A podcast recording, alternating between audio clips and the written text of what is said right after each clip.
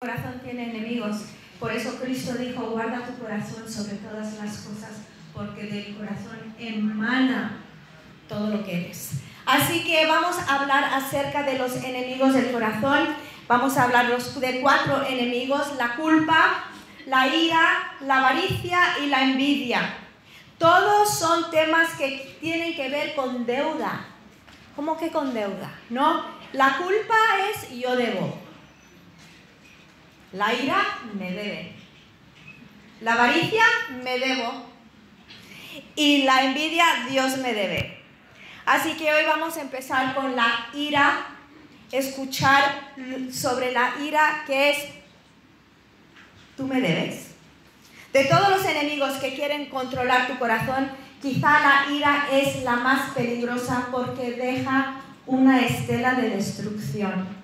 Nos enfadamos cuando, ¿qué? cuando no nos dan lo que queremos. Ese es el enfado. La ira es el resultado de no recibir lo que deseamos. Piensa en alguna vez que te enfadaste. Te enfadaste porque las cosas no iban como tú querías, ¿no? Cada situación se podía reducir en que querías algo, no lo recibiste y te enojaste. Algo del que estabas convencido que te merecías interpretación, alguien me debe. Una persona que vive enfadada es una persona herida y están heridos porque algo les fue quitado. Esas personas que viven con esos prontos, ¿no? Por nada. siempre, todo. Ah, los ves por la calle a veces, los ves en una tienda, los ves en un bar, los, a lo mejor eres tú. Y ya dices, pero ¿por qué ando yo tan enfadado hoy? ¿Qué he hecho? ¿Qué, me han hecho para yo querer matar a todo el mundo? ¿No? Entonces es una persona que les ha, algo les ha sido quitado, o muchas cosas. Quizás se les robó la reputación, sus mejores años, su adolescencia, su niñez. A lo mejor tú miras algo y dices, tú me robaste esa, el derecho de tener cumpleaños y fiestas de familia. Recalco, recalco que la raíz de la ira es la percepción de que algo te ha sido quitado y ahora se, se, ha establecido una relación en ti de deuda y deudor. Ahora, lo difícil y la ironía de toda esta historia es que la mayoría de las deudas nunca podrán ser cobradas. Son cosas que no se pueden devolver nunca. Y la gente se pasa la vida esperando el pago que nunca vendrá. Si permito que esa ira se cruce en mi corazón, tarde o temprano, todo el mundo te va a deber. Muchas veces describimos a alguien como una, una, una mujer enfadada, un hombre que vive enfadado, un hombre iracundo, ¿no? Yo creo que gente que vive de un pronto a otro están intentando cobrar lo que se les ha quitado. El padre que rompe el mando, ¿no? Pobre mando no tuvo nada que ver, ¿no? O, o, quizá eh, dices el mando no tuvo nada que ver, ¿no? Pero quizá tu madre no te daba lo que necesitabas. Y por eso, y no entiendes la ira que explota por nada. O la mujer que se enfada con esta amiga y luego se enfada con la otra amiga y todas la deben y nadie le paga. No le han hecho nada, pero alguien un día sí le hizo algo y se arraigó esa ira en ella y ahora todos cobramos. A veces es algo que no debe tener importancia, ¿no? Cuando lo miras y dices, uy, o, o cuando piensas las cosas que debes perdonar y dices, pues realmente no fue nada, ¿no? Pero ahí está. Ahí entonces sí se convierte en algo importante que necesita ser tratado. Se convierte en excusa para cada cosa que no te gusta de tu personalidad y también para lo que no les, te gusta de otros. O no, o también, bueno, se convierte en la excusa de lo que a ti no te gusta y se convierte también en la excusa para los que a nosotros tampoco les gusta. Si tú, haces, tú tienes algo que todo el mundo te ha dicho, oye, mira, esto, esto, eso, pues tú tienes una excusa para nunca cambiar. Y se convierte como en tu muleta, tu muletilla.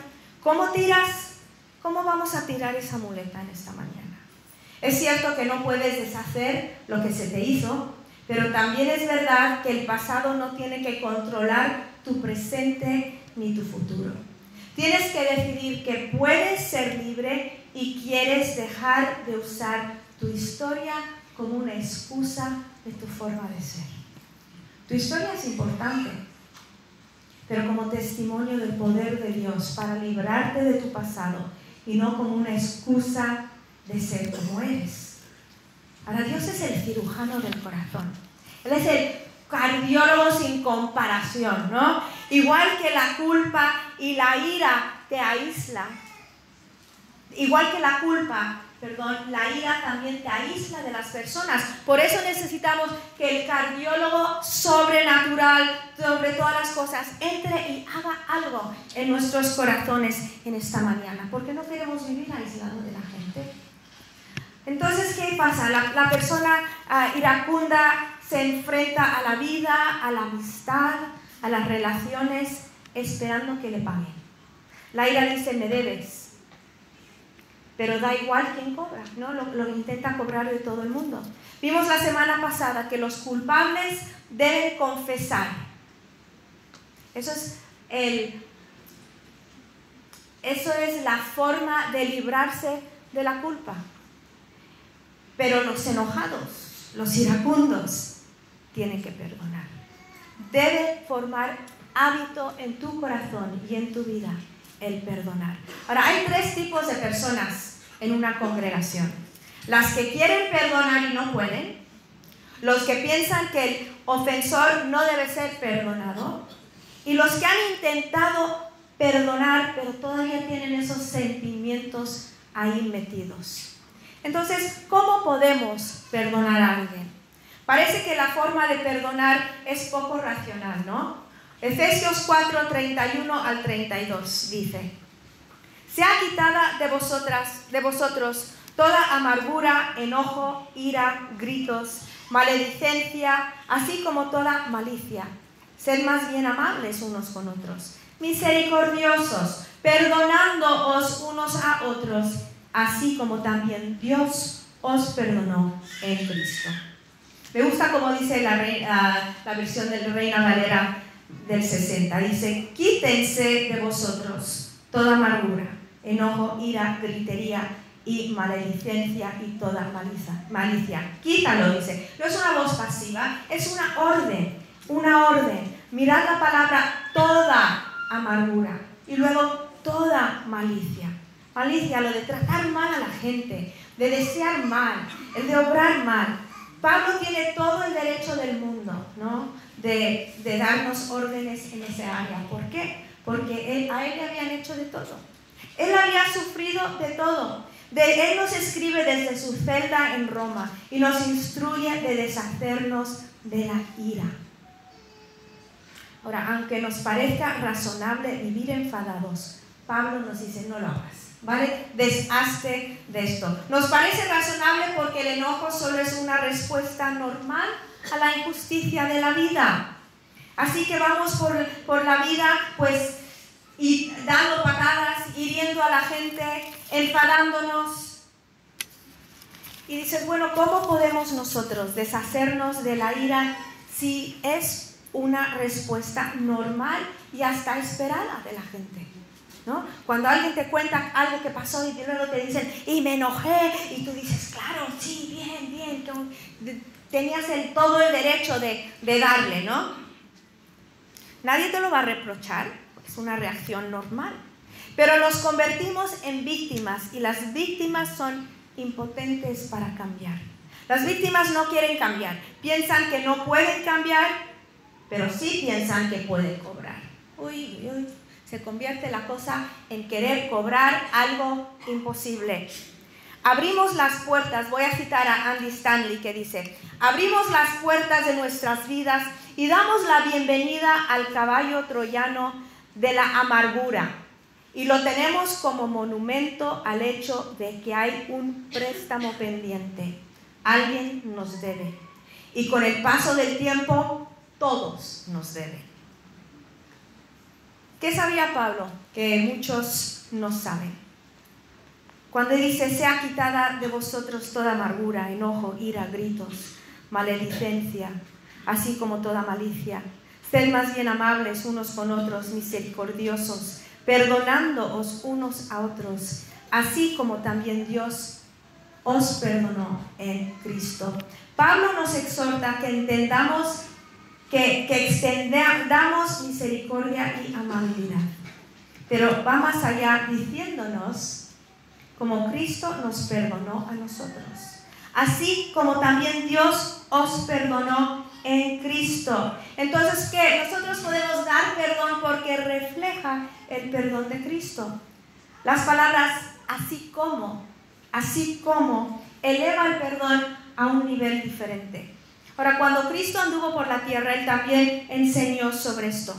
Pedro tenía una pregunta, se le acercó a, Jesús para preguntarle. Cuando yo veo esto, yo, seguramente Pedro estaba pasando por algo, algo estaba ocurriendo en la vida de Pedro que ya le tenía harto, ¿no? Porque dice, entonces, en, en Mateo 18, 21, entonces se le acercó Pedro y le dijo, Señor, ¿cuántas veces pecará mi hermano contra mí que yo haya de perdonarlo? ¿Hasta siete veces? No, Pedro está diciendo, ya está bien lo que me está pasando. Ya le he perdonado un par de veces. ¿A cuántas veces le tengo que perdonar? Porque ya voy por la, por la sexta, ¿eh? Una vez más y esto ya se acabó. Siete veces.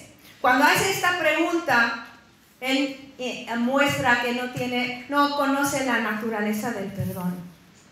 Como nosotros, él piensa que el perdón es para el beneficio del ofensor y estaba dispuesto a tomar unos pasos, ¿no? Pero no lo entendía, como nosotros pensaban que el perdón tenía sus límites. Cuando nosotros hemos dicho, pues ya, yo ya, yo ya más, ¿no? Esta ya no se lo perdono, ¿eh? Ya no.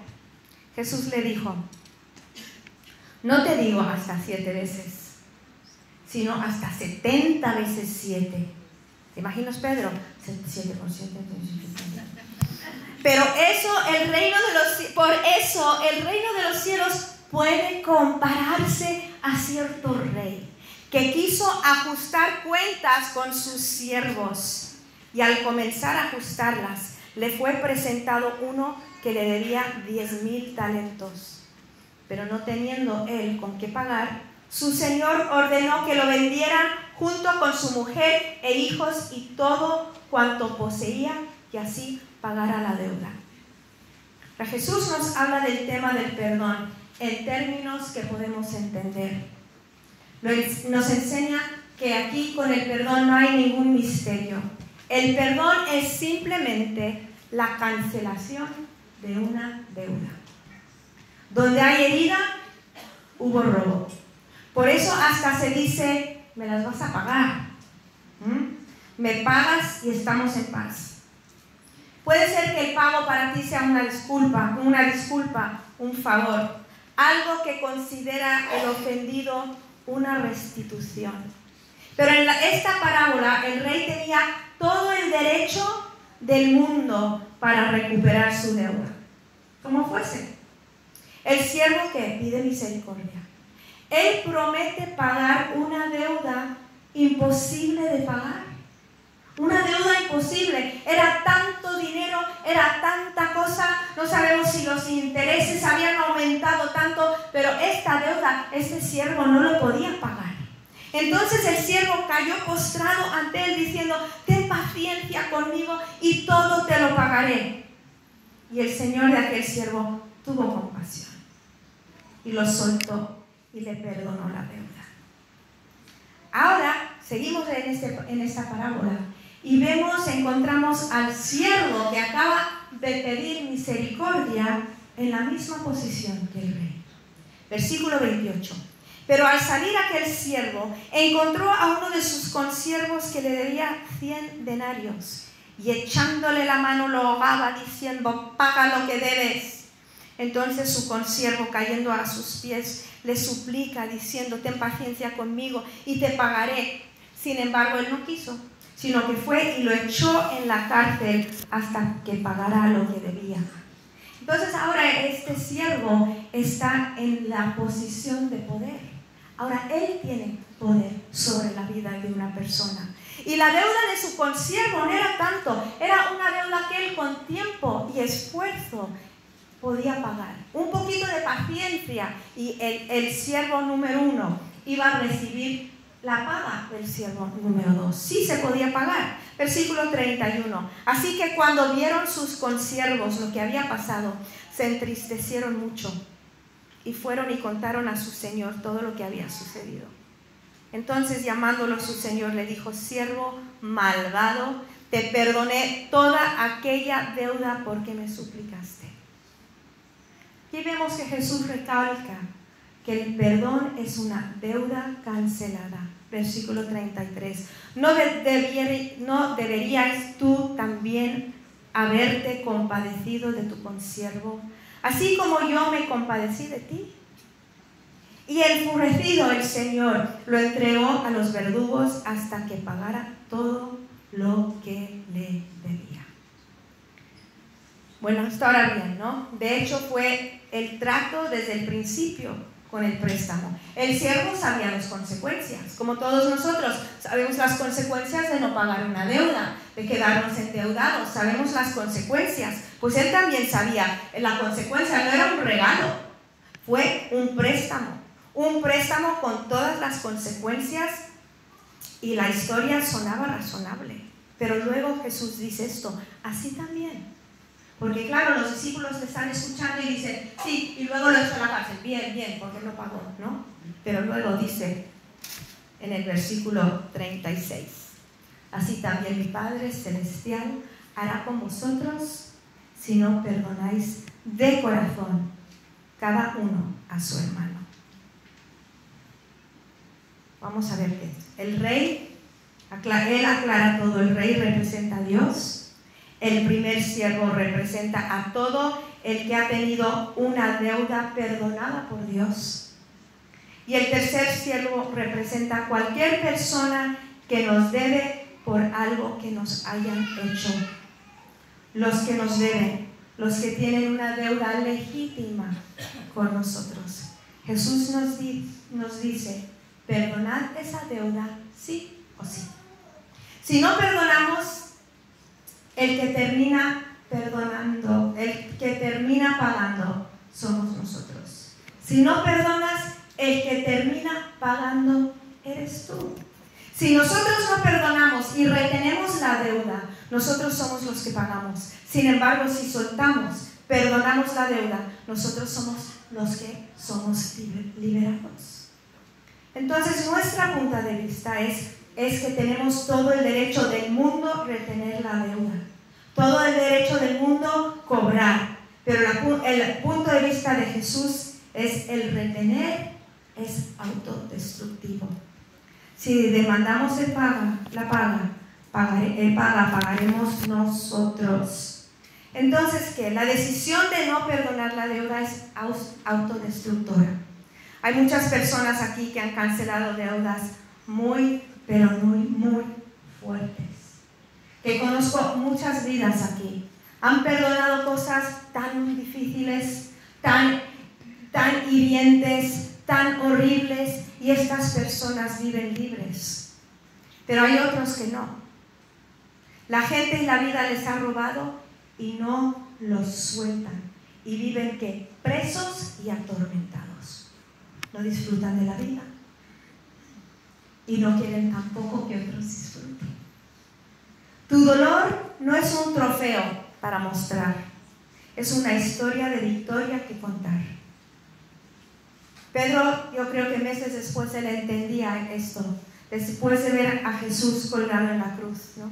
Porque a la luz de nuestro dolor, el perdón parece una decisión como de premiar al enemigo, ¿no? ¿Por qué le voy a perdonar? Mira lo que hizo, mira lo que hizo a, mi familia, mira lo que le hizo a, mi primo, mira lo que le hizo a mis hijos, mira lo que... ¿no? Entonces dice, si le perdono, es como darle un premio al enemigo. Pero a la luz de la cruz, es simplemente un regalo de un no merecedor Tú no te mereces el perdón, yo no me merezco el perdón, esa persona tampoco merece el perdón. Yo recibo el perdón de Dios y por eso yo puedo y debo y con gozo perdono la deuda.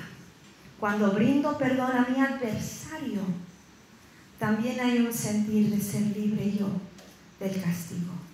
Cuando acepto el perdón de Dios, soy libre del castigo de mi pecado. Y cuando doy ese perdón, brindo perdón, entonces ¿qué? Yo también soy libre del, castigo. Sea quitada de vosotros toda amargura, enojo, ira, gritos, maledicencia, así como toda malicia. Sed más bien amables unos con otros, misericordiosos, perdonándoos unos a otros, así como también Dios os perdonó en Cristo. Ahora, esto no tiene sentido si no es una persona perdonada. Pablo podía ordenar a los efesios que perdonaran porque él estaba hablando de su propia vida. Él había sido perdonado. Él había recibido el perdón de Dios. Él sabía que era su vida a la luz de la cruz. Y nosotros también debemos ser conscientes de qué es nuestra vida a la luz de la cruz. Cuando alguien duda de perdonar o no, lo está evaluando a la luz de lo que le han hecho y no a la luz de lo que se hizo por ti. A la luz de lo que se le ha perdonado. A la luz de lo que se nos ha perdonado. Tiene que ver con perspectiva. Como creyentes, vemos el perdón desde la perspectiva de la cruz. Como el siervo de la parábola. He sido perdonada yo una deuda imposible de pagar. Podría ser la persona más buena, más santa, más maja, más misericordiosa, pero eso no paga mi deuda. Yo no puedo pagar mi deuda. Lo mínimo que puedo hacer yo es cancelar la deuda de otros, perdonándonos unos a otros, así como también Cristo os perdonó. Dios os perdonó en Cristo. ¿Sabes que el perdón no es algo que se hace una vez y ya está hecho? Es una forma de vida. Es una forma de vida. Nadie me debe. Nadie me debe. Todo está perdonado. Nadie me debe. Pero hay una libertad cuando tú vives una vida donde lo vas cobrando.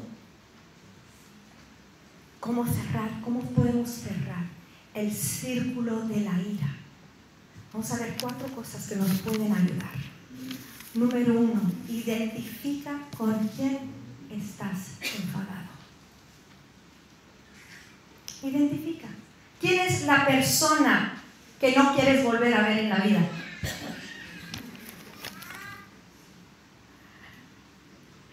¿Quién quieres ver fallar? ¿Quién quieres ver fracasar? ¿Quién quieres ver sufrir? qué bueno le dejó la novia.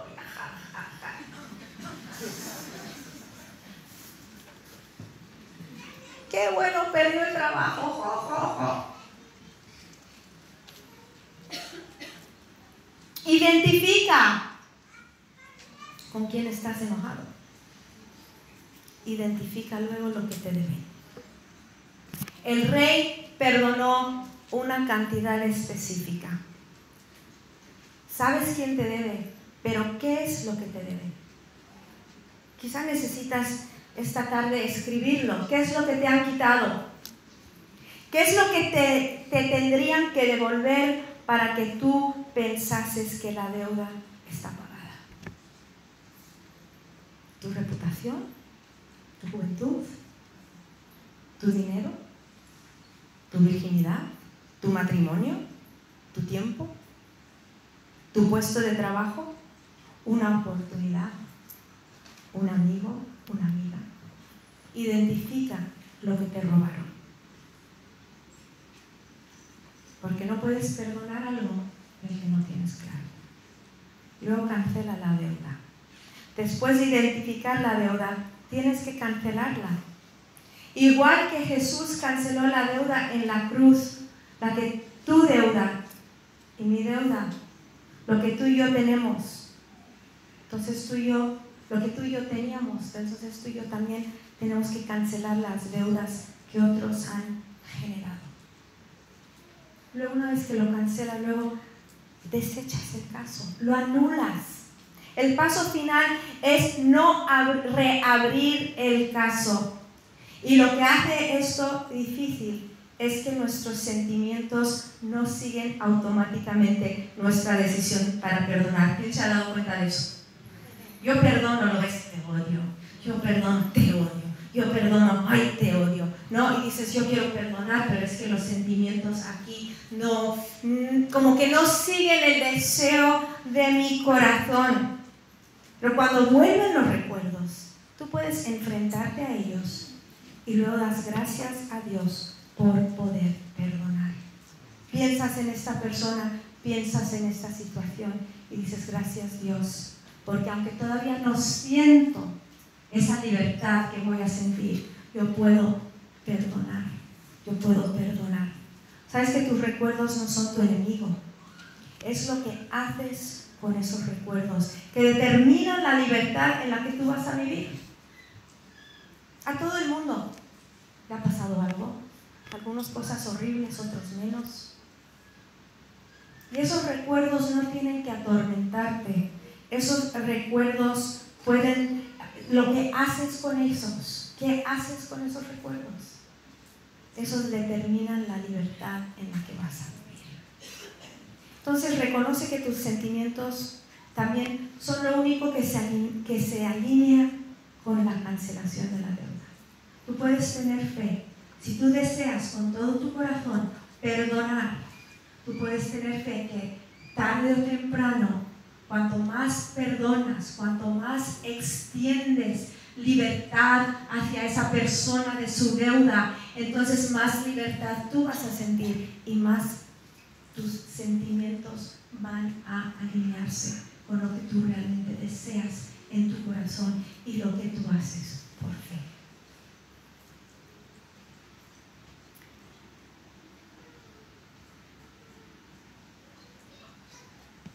Tú también puedes preguntar, pues, ¿está mal querer que te paguen lo que te deben? No, pero el problema es que normalmente lo que te han quitado es imposible de devolver. El siervo debía una cantidad imposible, imposible de pagar. Cuando piensas en lo que te robaron, lo que te quitaron, ¿qué tendrían que hacer para devolvértelo? La realidad es que la deuda que tienen contigo no se puede pagar. ¿Puede alguien que ha abandonado el hogar devolver a sus hijos los años sin padre? El tiempo, el consejo, el afecto. ¿Cómo puede una madre devolver a su hija adulta el no estar ahí todas las noches cuando esa niña necesitaba que su madre la acostara? ¿No? Han pasado 30 años, 40 no lo puede, a lo mejor la madre ya ni está. No puedes devolver una reputación, no te pueden devolver tu inocencia. Son deudas imposibles de pagar. Entonces lo mejor es, con la ayuda de Dios, anularlas. Porque si estás enfermo del corazón, ¿no? La pregunta no es cómo llegó mi corazón a estar tan mal. Tu pregunta es ¿Cómo sano esto antes de morirme de un infarto? Eso es la pregunta. ¿Y cómo mantenerme sano? Eso debe ser nuestra pregunta en esta mañana. No darle vueltas una vez más a cómo llegaste aquí, sino decir, Dios,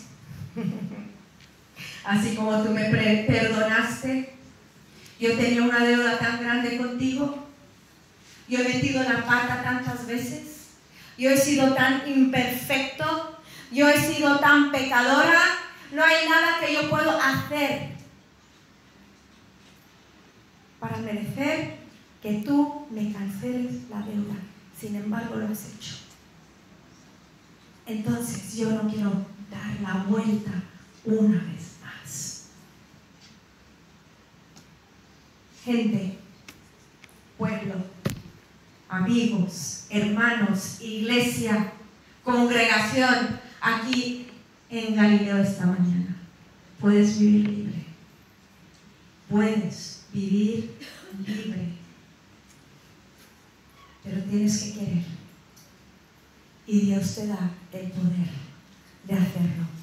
El perdón, el perdón tiene que ser un hábito en nuestra vida. Y sabes, de los cuatro enemigos del corazón, yo creo que la ira quizá es el más destructivo, porque no solo te afecta a ti, te afecta a todos los a tu alrededor. Dices, ¿qué pasa con mis relaciones? ¿Por qué no puedo mantener amistades? ¿Con quién estás enfadado? No, pero con ella no, si la acabo de conocer y ya la odio.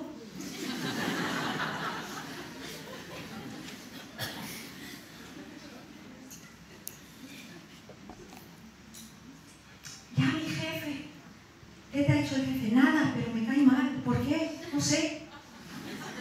Es que así dice la gente. Ay, es que me cae de, me cae de la patada esa. ¿Por qué? No sé. Ya, yo sé. Porque te cayó de la patada alguien hace 20 años y está pobre los está cobrando la deuda.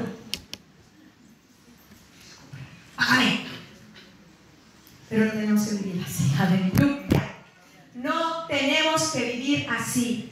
El poder de Cristo en nuestras vidas nos libera de toda atadura cuando venimos a Él. ¿Hay alguien aquí, escuchen la pregunta, que quiere vivir atormentado? Claro que no. ¿Hay alguien aquí que quiere vivir en el año 1984 hasta que vuelva Cristo? No. Queremos vivir este día. Este es el día que hizo Dios. En este día me voy a regocijar. Este es el día que podemos vivir. ¿Y cómo lo vivimos? Dando perdón, cancelando deudas, cancelando deudas, cancelando deudas, cancelando deudas, cancelando deudas. Nadie me debe, nadie me debe, nadie me debe, nadie me debe, nadie me debe, nadie me debe, nadie me debe. Aleluya. Así es como queremos vivir. Si yo te pregunto cómo estás, nadie me debe. Entonces estoy bien. Y no solo eso, sabes, no sé si tú prestas dinero de vez en cuando, pero si tú prestas dinero pensando que te lo van a devolver, entonces es mala forma de prestar dinero. Entonces cuando ves a esta persona, ves aquí los euros, ¿no? Y es lo mismo en todos los sentidos. Esta mañana Dios te ha traído aquí para que puedas recordar hemos sido perdonados en Cristo Jesús. Una deuda tan grande. Teníamos una deuda que no podíamos pagar. Él pagó un precio que no podíamos pagar.